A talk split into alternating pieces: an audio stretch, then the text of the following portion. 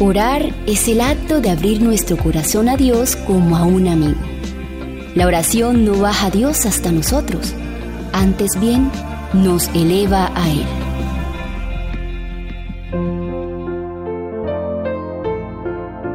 Un anticipo del cielo. Descansad completamente en las manos de Jesús.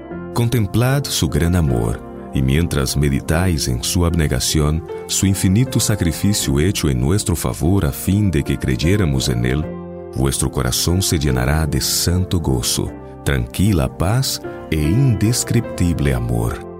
Mientras hablamos de Jesús, mientras lo invocamos en oración, se fortalece nuestra confianza de que es nuestro Salvador personal y amante, y su carácter aparecerá cada vez más hermoso.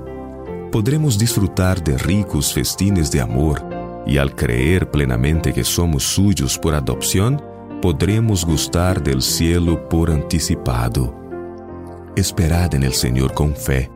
Mientras oramos, Él atrae nuestra alma y nos hace sentir su precioso amor. Nos aproximamos a Él y podemos mantener una dulce comunión con Él. Vemos con claridad su ternura y compasión y el corazón se quebranta y enternece al contemplar el amor que nos es dado. Ciertamente sentimos que hay un Cristo que mora en el alma. Vivimos en Él y nos sentimos a gusto con Jesús. Las promesas llenan el alma. Nuestra paz es como un río. Ola tras ola de gloria inundan el corazón y sin duda cenamos con Jesús y Él con nosotros. Tenemos la sensación de que comprendemos el amor de Dios y descansamos en su amor. Ningún lenguaje puede describir esto. Está más allá del conocimiento. Somos uno con Cristo. Nuestra vida está escondida con Cristo en Dios. Sentimos la seguridad de que cuando se manifieste aquel que es nuestra vida, entonces también seremos manifestados con Él en gloria.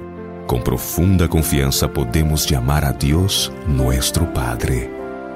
Dulce oración, dulce oración, al trono excelso de bondade, tú llevarás mi petición a Dios es